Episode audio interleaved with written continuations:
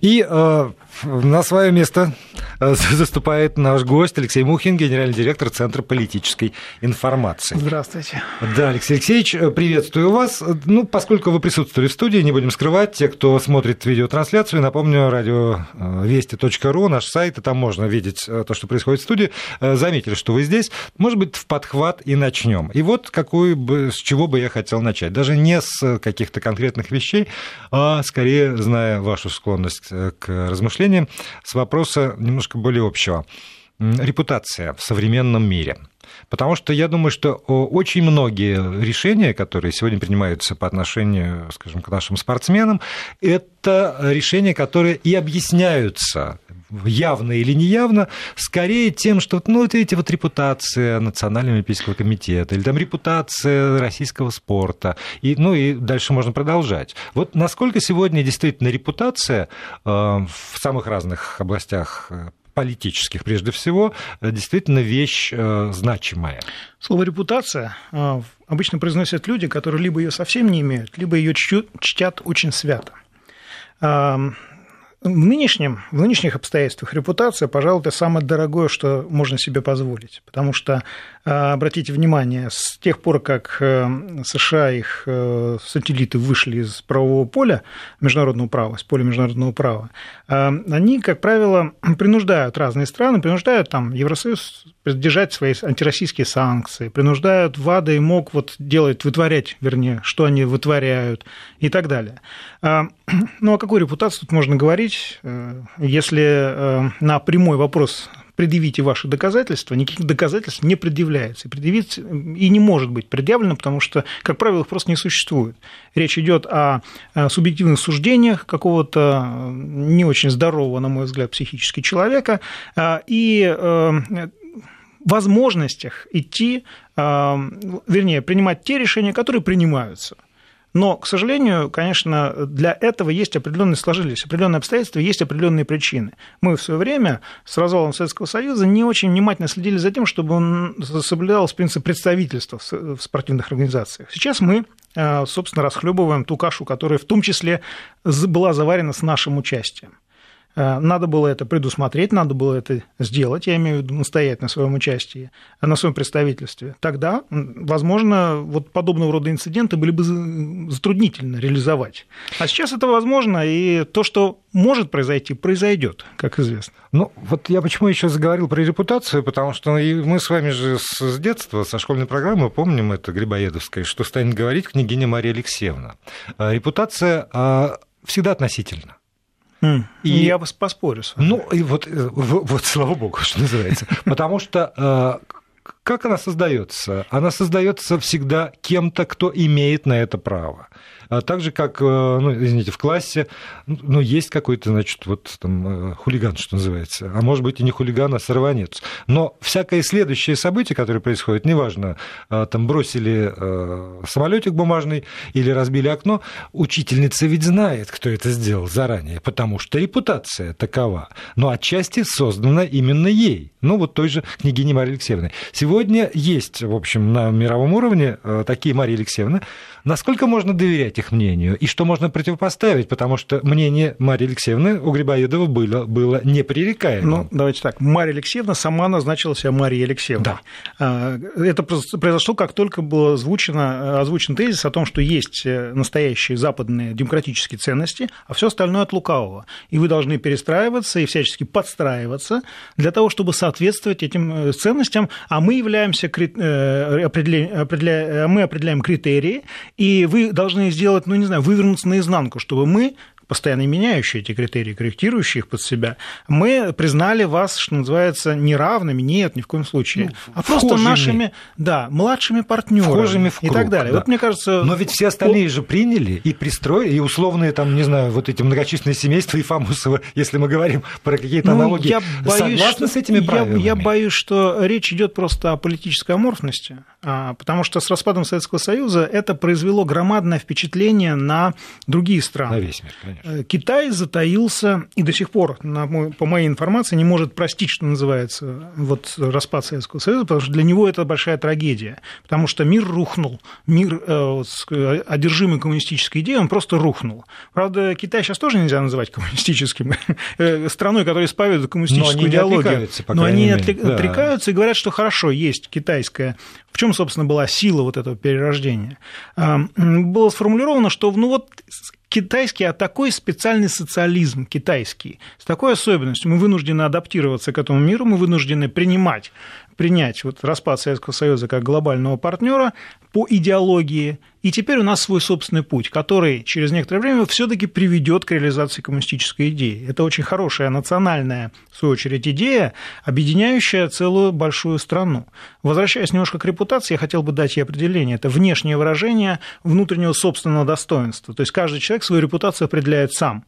А вот что скажет Мария Алексеевна или книги и так далее, да. это не совсем важно. Это не совсем важно. Как, как а, сказать? Вы, а вы пользуетесь, на самом деле, эм, терминологией и э, принятым укладом в криминальной среде. Вот там то, что скажет, что называется, народ, там это очень, э, Извините, там я, это очень я важно. пользуюсь московским а дворянским обществом XIX века. И, и продолжаете аналогии, могу сказать, что, конечно же, есть собственное достоинство, есть представление о себе, но при этом все таки человек... Нет, нет, нет, собственное достоинство, чувство собственного достоинства с представлением о себе путать не, не стоит. Это две разные психологические Хорошо. категории. Хорошо. Есть собственное достоинство, которое может э, оценкой не совпадать с оценкой той же пресловутой, если уцепился уцепился уж я за это. Как правило, не совпадает. Как правило, не совпадает. Но тогда человек или э, сообщество людей должно быть готовы к тому, что на известном э, промежутке времени, на известном историческом этапе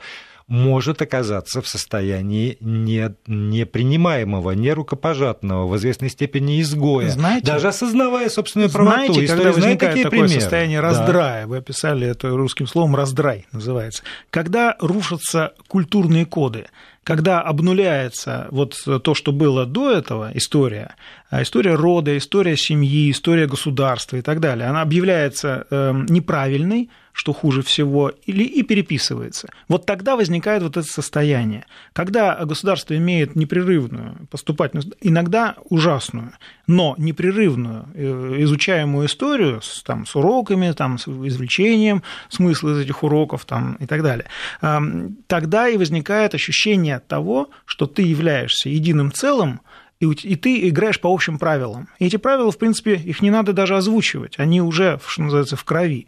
Именно так э, вот в минуты, э, редкие очень минуты политического покоя жило российское общество веками. Но я не знаю, Господь нас так любит, что у нас вот эти периоды спокойные, по пальцам, что называется, пересчитать можно. Потому что мы в основном люди пассионарные, мы очень любим а, реализовывать свое чувство справедливости, и мы, надо сказать, в 18 XIX веках, да и в 20 веке лезли во все авантюры, которые можно только себе представить, и даже которые нельзя себе представить. Вот. А, распад Советского Союза, он несколько отрезвил нас и одновременно деморализовал.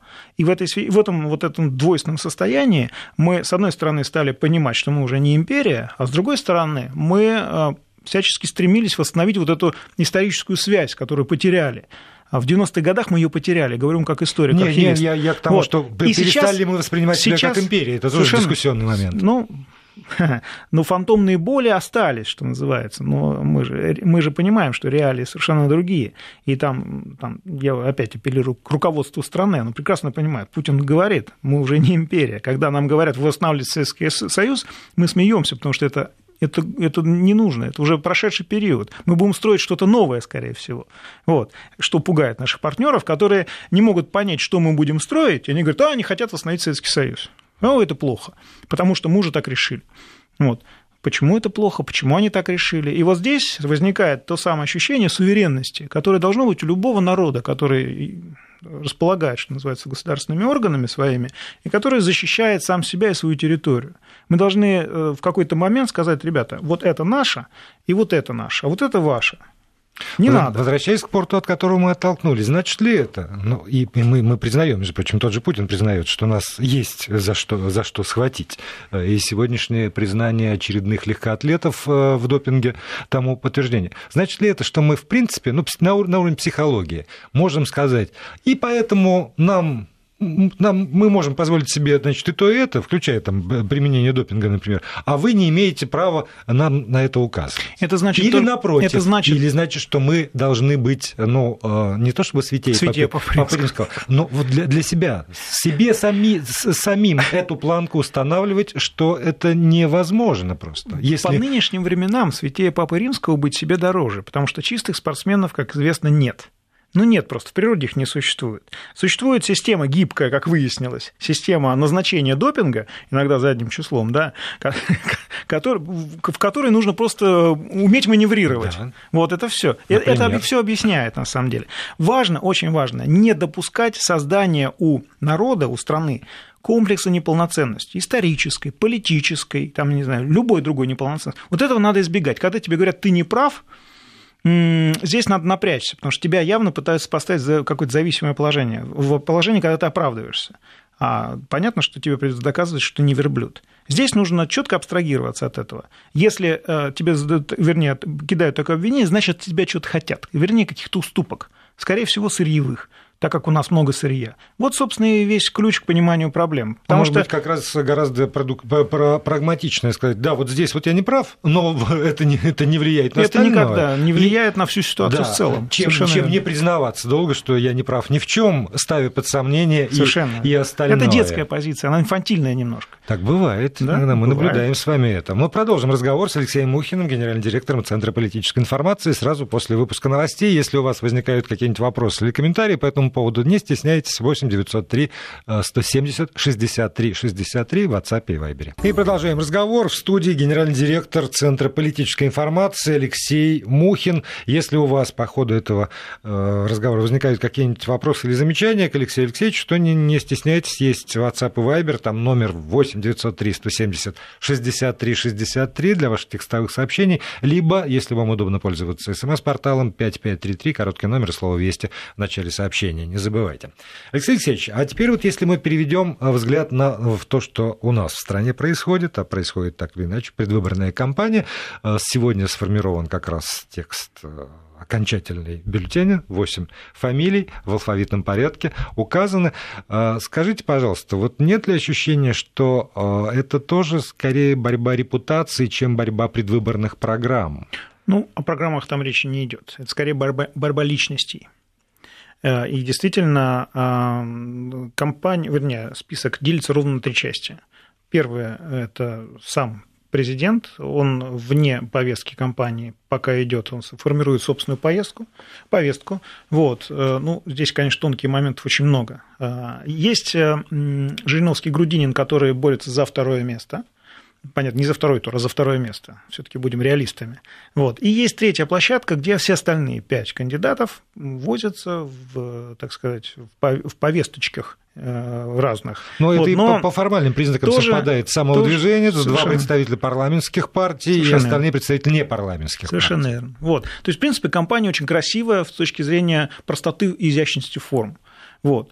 А, является ли она полноценной? Да, безусловно потому что э, представлены практически все, весь спектр политических, что называется, услуг. Вот, эм, есть, ну, есть все представители, тут каждый, в принципе, должен найти себе. Исключение составляют лишь наши несистемные оппозиционеры, которым, собственно, и выборы не нужны, а нужно пошуметь, хайп нужен. Вот, но они свое отшумели, ну, скорее всего, будут еще пытаться сделать, но, но это уже дело подсудное. У меня такое ощущение, что некоторым из этого списка тоже скорее нужен хайп. Но а, мы имеем нашу, так сказать, сказать, телезвездочку Ксению Собчак, да, которая с третьей площадки пытается перепрыгнуть на вторую, потому что ей это крайне важно, это повышает ее капитализацию, причем в прямом смысле этого слова я не ошибся, то есть даже не политическую, а именно ту самую капитализацию, о которой мы говорим. А, Ксения Собчак material girl, совершенно такая вполне себе практичная, прагматичная, и она отрабатывает, на мой взгляд, весьма удачно свою повестку дня. Первое, она делает все, чтобы у нее антирейтинг был такой, что ого-го. Она для этого, собственно, и поехала в Соединенные Штаты Америки. Не будем а, от лукавого э, распространять информацию. Спонсоров там она не найдет по той простой причине, что у нас запрещено иностранное финансирование в ходе избирательной кампании. Она поехала туда сделать так, чтобы ее заметили. Она там сделала громадное количество разных заявлений, которые никак не добавляют ей а, политический рейтинг, не наращивают его, а антирейтинг растет, что называется, как, как сумасшедший. В этой связи я полагаю, что она пытается просто думает, что хочет оказать а, определенные политтехнологические услуги в ходе этой избирательной кампании, кому пока не скажу, вот, и в дальнейшем получить определенные преференции, то есть вернуться, скорее всего, на федеральные каналы. Если это удастся, значит, что называется, все у нее хорошо. Если не удастся, ну, извините. Господи, как, как нелегко, оказывается, на федеральные каналы попасть. Такими окольными Но путями не надо, люди не ходят. надо в 11-12 годах говорить то, что она говорила. В общем, в принципе, людей можно понять, люди смущены. Люди не очень понимают, как так. Человек, который зарабатывал деньги на федеральных каналах, такую чушь, пардон, нес э, публично.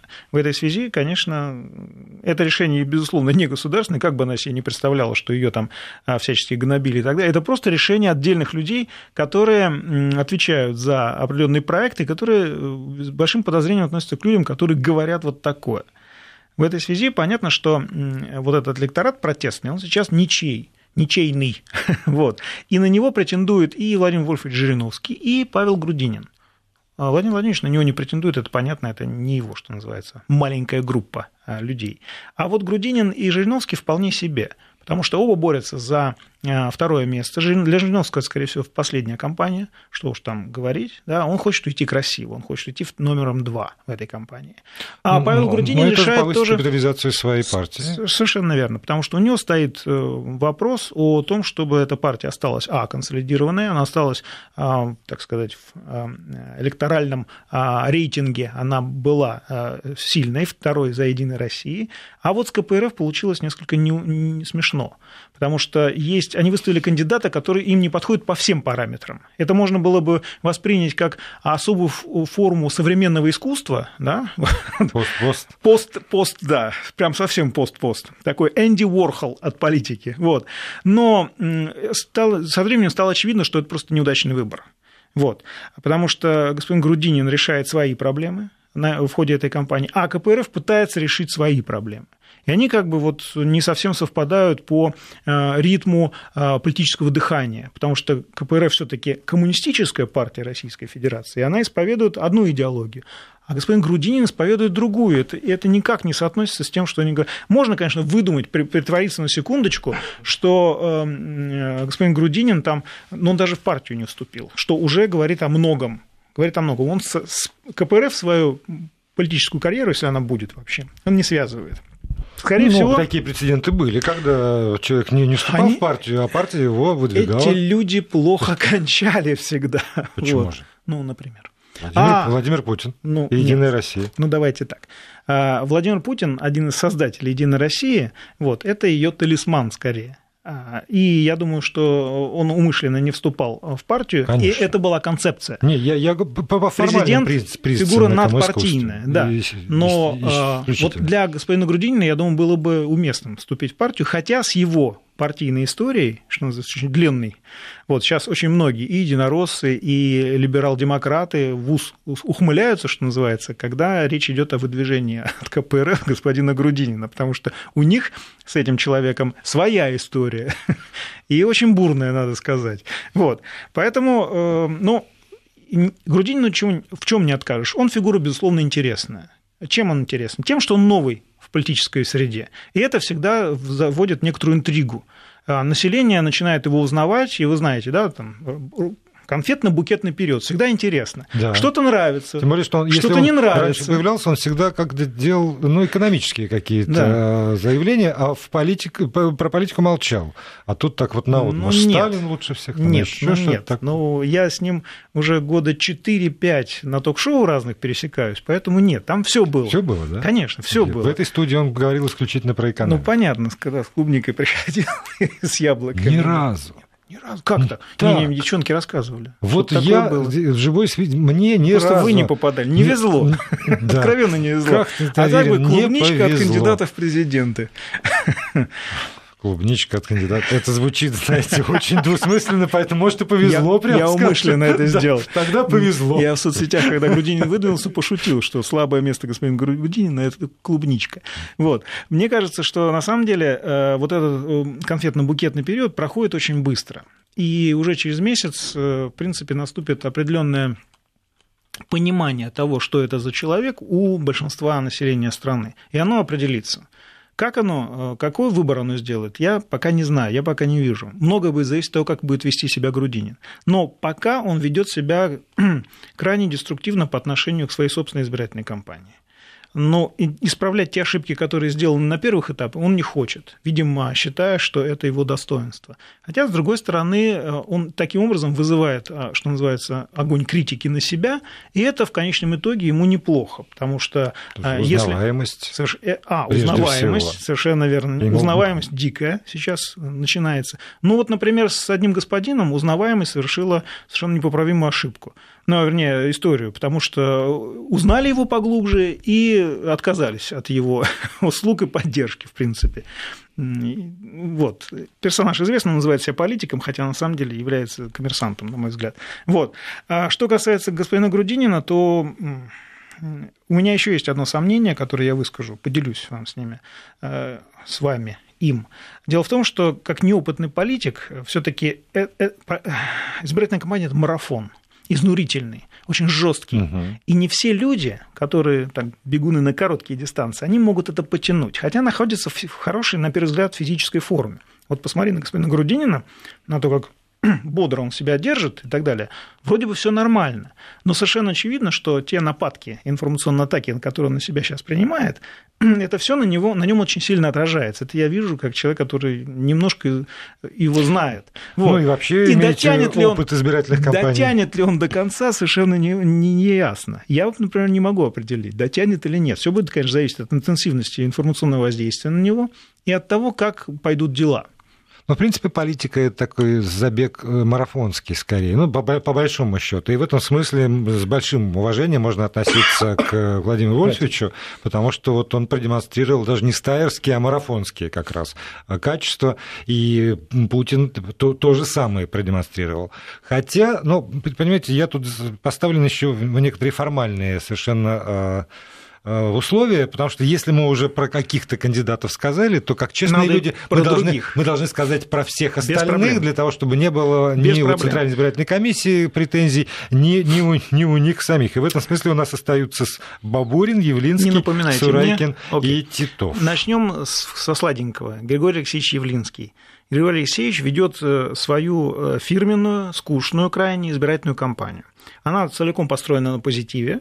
Это хорошо, но это и плохо потому что он не привлекает новых избирателей. Он по-прежнему ориентируется на свою старую гвардию, которой, кстати, уже не так много осталось. Не в силу физических или естественных причин, а в силу политических причин. В этой связи мне кажется, что... Простите, давайте прервемся, а потом продолжим. Okay.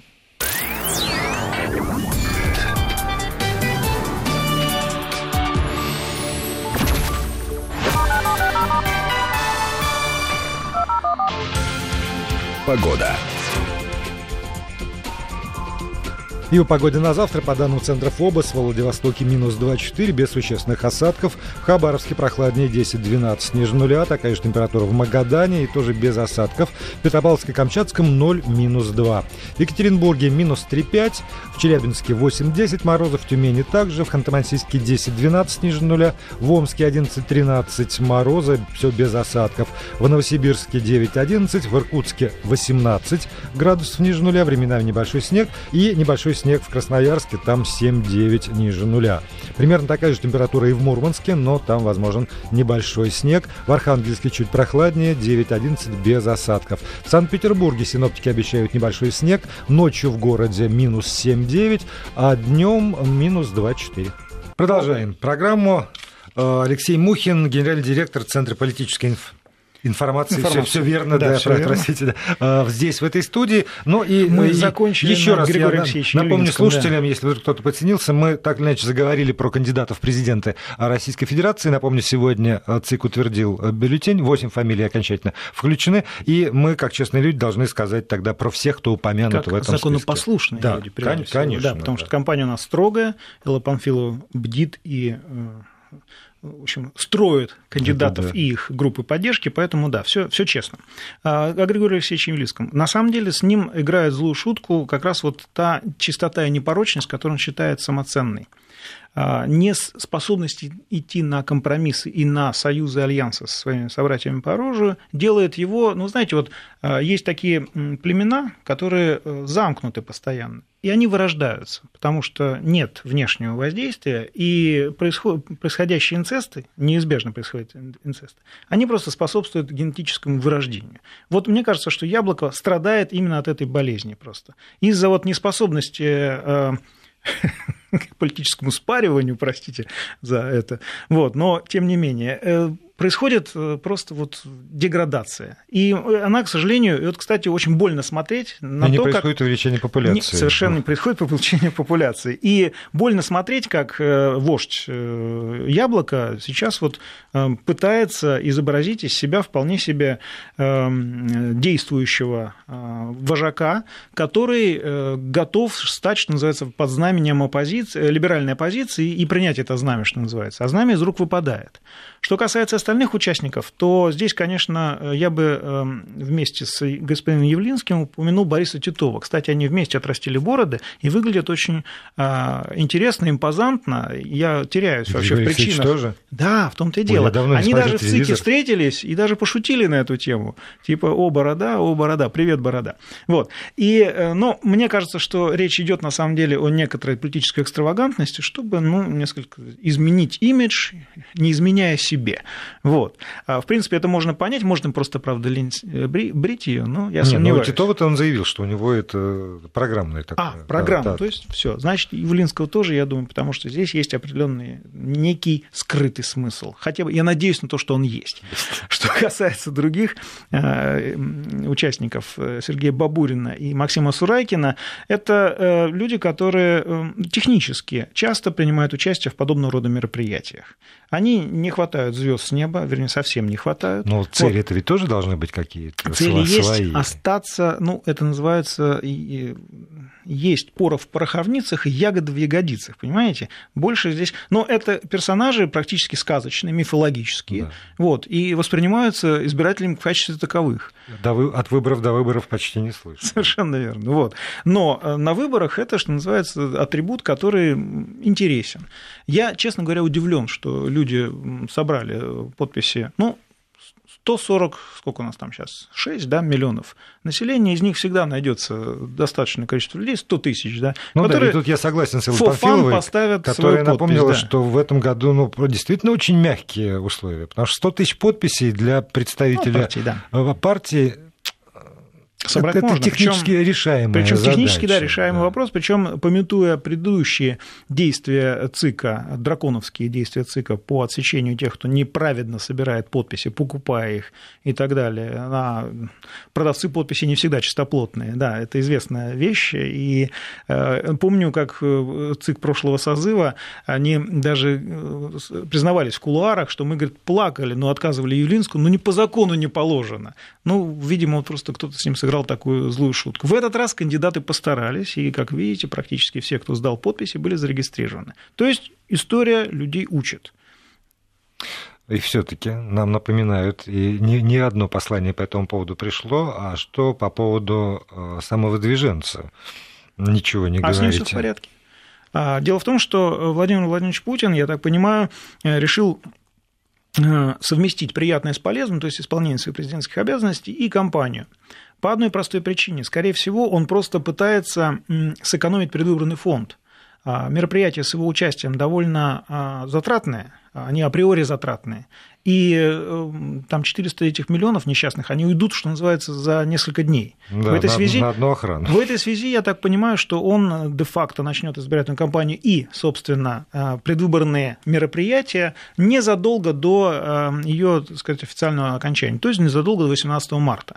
По той простой причине, что это просто дорого. Чтобы соблюсти закон, э, эти мероприятия будут разделены. Обратите внимание, что сейчас, когда он ездит там, по регионам в качестве президента, это не предвыборные поездки, это поездки в качестве президента, это подчеркивается всячески. Вот. И это очень важно, потому что это называется соблюдать закон.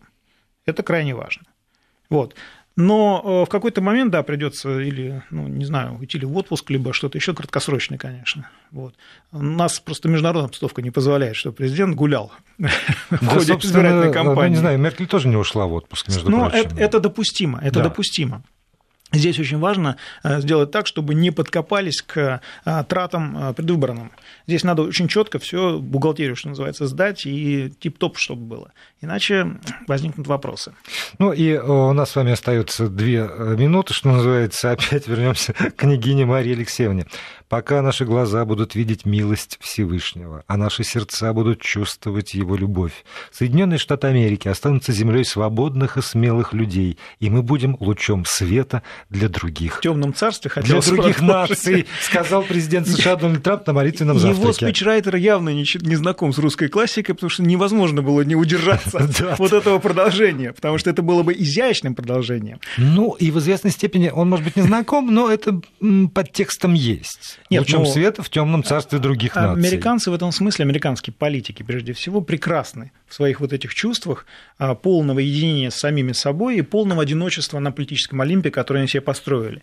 Другое дело, что этот политический Олимп создан искусственно, и он, так сказать, находится в некотором отдалении от всей реальной жизни, но ребята живут там как, как реальные боги хорошо, чтобы они не спускались с этого Олимпа и продолжали там себе жить, а мы за ними спокойненько наблюдали. В качестве такого дома-2, Олимп-2. Это, знаете, как, как в некоторых организациях. Но они же спускаются иногда. Чтобы, значит, когда, когда желают избавиться от начальника, пусть его на повышение отправят. Совершенно верно. Вот, пример... Лучше в командировку. Да, примерно то же самое. Но все равно спускаются, да. И, К сожалению, и для увер... всех нас. Но уверенность, согласитесь, Не, не, завораживающее. Такое прекраснодушие, не, а на самом деле это либо от большой глупости, либо от большого самомнения. Другого не дано. А люди, которые располагают интеллектуальными способностями и эксплуатируют их, это главное, они такого, таких красивых фраз, как правило, не бросают. Обратите внимание, что а, многие политики, которые являются великими политиками, я сейчас не буду называть имена, их речи были просты, изящны и скромны. Это был показатель вкуса и уровня интеллекта. Всегда. А чем напыщеннее речь, тем, чем больше там абстрактных терминов, тем, значит, человек больше хочет скрыть, собственно, английскую интеллектуальную Алексей Алексеевич, я, знаете, и про репутацию это думал поднимать разговор, а уж по поводу вкуса, это, по-моему, уже совершенно бесполезная история. Хотя спасибо, что вы напомнили, что такая категория, как вкус, должна присутствовать и в жизни, и в политике. Ну и спасибо за сегодняшний разговор. Алексей Мухин, генеральный директор Центра политической информации, отвечал на мои и, как выяснилось, и ваши вопросы тоже.